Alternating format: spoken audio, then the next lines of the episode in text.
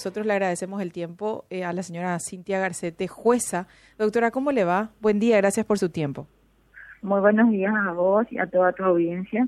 Doctora, queríamos tener un poco de detalles del proceso que se le sigue a este señor Javier Esquivel. Entiendo que hay un pedido expreso por parte de su defensa en torno a la posibilidad de que él concurra mañana al acto de proclamación público que se va a hacer en el Banco Central del Paraguay. ¿Existe alguna decisión tomada al respecto, doctora? ¿Algún plazo para tomar esa decisión?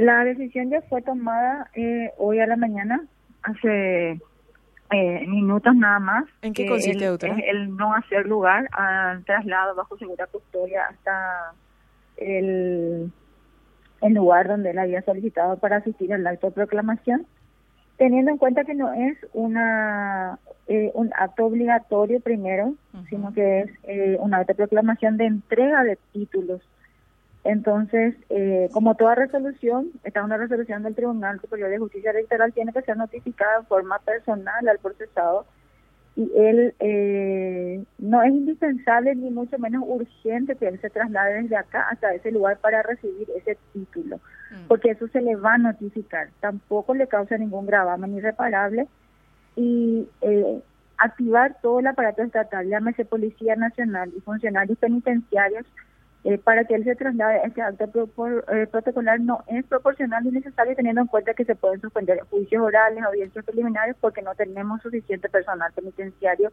que traslade a los otros internos hasta hasta las audiencias que tengan que realizar. El pedido de la defensa, doctora, eh, consistió solamente en solicitar autorización para el traslado de esta persona o también piden el levantamiento de la medida de prisión preventiva? No, no, no, únicamente el permiso para asistir a este acto. Entonces, la, la respuesta de su juzgado es no otorgar este permiso al señor Esquivel por las razones que acaba de exponer. Sí, y también una razón muy importante es su seguridad personal, porque no, no podemos enviarle con un solo custodio penitenciario, con un solo eh, custodio eh, policial, también para salvaguardar su integridad física, teniendo en cuenta su, su investidura también, ¿verdad?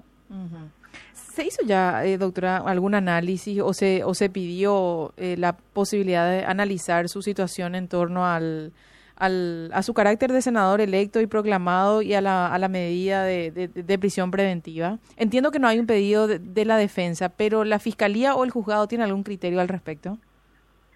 El juzgado tiene que revisar de oficio cada tres meses y aún no ha transcurrido ese lapso de tiempo. eh, tampoco la defensa ha solicitado en ningún momento ninguna revisión de medida cautelar y seguramente se va a estar analizando cuando sus defensores lo presenten. Y en cuanto a los plazos de la investigación, doctora, ¿cómo sigue? Eh, se le ha otorgado cuatro meses y también vence, eh, creo que en este junio o julio, creo en junio. Ajá para que la Fiscalía presente el requerimiento conclusivo. Así mismo, así mismo. También tiene la potestad de solicitar una prórroga ordinaria todavía, porque le faltarían dos meses, le quedarían dos meses para el plazo ordinario que es de seis meses. Pero en principio el juzgado le otorgó cuatro, meses, para investigar. Y, jueza, usted dijo que en este caso, al no tratarse de un acto obligatorio, no, no correspondía al pedido, que es eh, suena muy, muy lógico, decíamos, un acto protocolar y, todo lo demás. Pero el 1 de julio el acto va a ser obligatorio. Eh, de sus palabras se deduce que para ese acto, para el juramento me refiero, eh, de, este señor, ¿sí se otorgaría esa, esa licencia especial? En realidad yo me puedo circunscribir a lo que yo ya he resuelto, no puedo hacer ninguna mención de opinión al respecto de algo que voy a resolver, porque eso generaría también una suerte de causal de recusación o acusación en contra de esta magistrada. Entiendo. Eh, otra consulta que no sé si está en condiciones de responder, pero tiene que ver con un debate que se generó sobre eh, los fueros de, de, Esquivel. Una vez que, suponiendo que asuma su condición de senador el 1 de julio, eh, va a tener fueros eh, en esa condición. Este caso es anterior, eh, pero ¿cómo incidirían esos fueros si es que incidirían en cuanto a su privación de libertad? Se le va a dar el trámite constitucional previsto. Sin ningún inconveniente se va, se va a imprimir el trámite que está previsto en la Constitución. ¿Qué sería el desafuero? Eh, así mismo. ya. Gracias, doctora, por su tiempo, muy amable. Dale, gracias a ustedes. Hasta luego, la doctora Cintia Garcete, ella es la jueza del Foro de la Niñez y Adolescencia que atiende el caso en el cual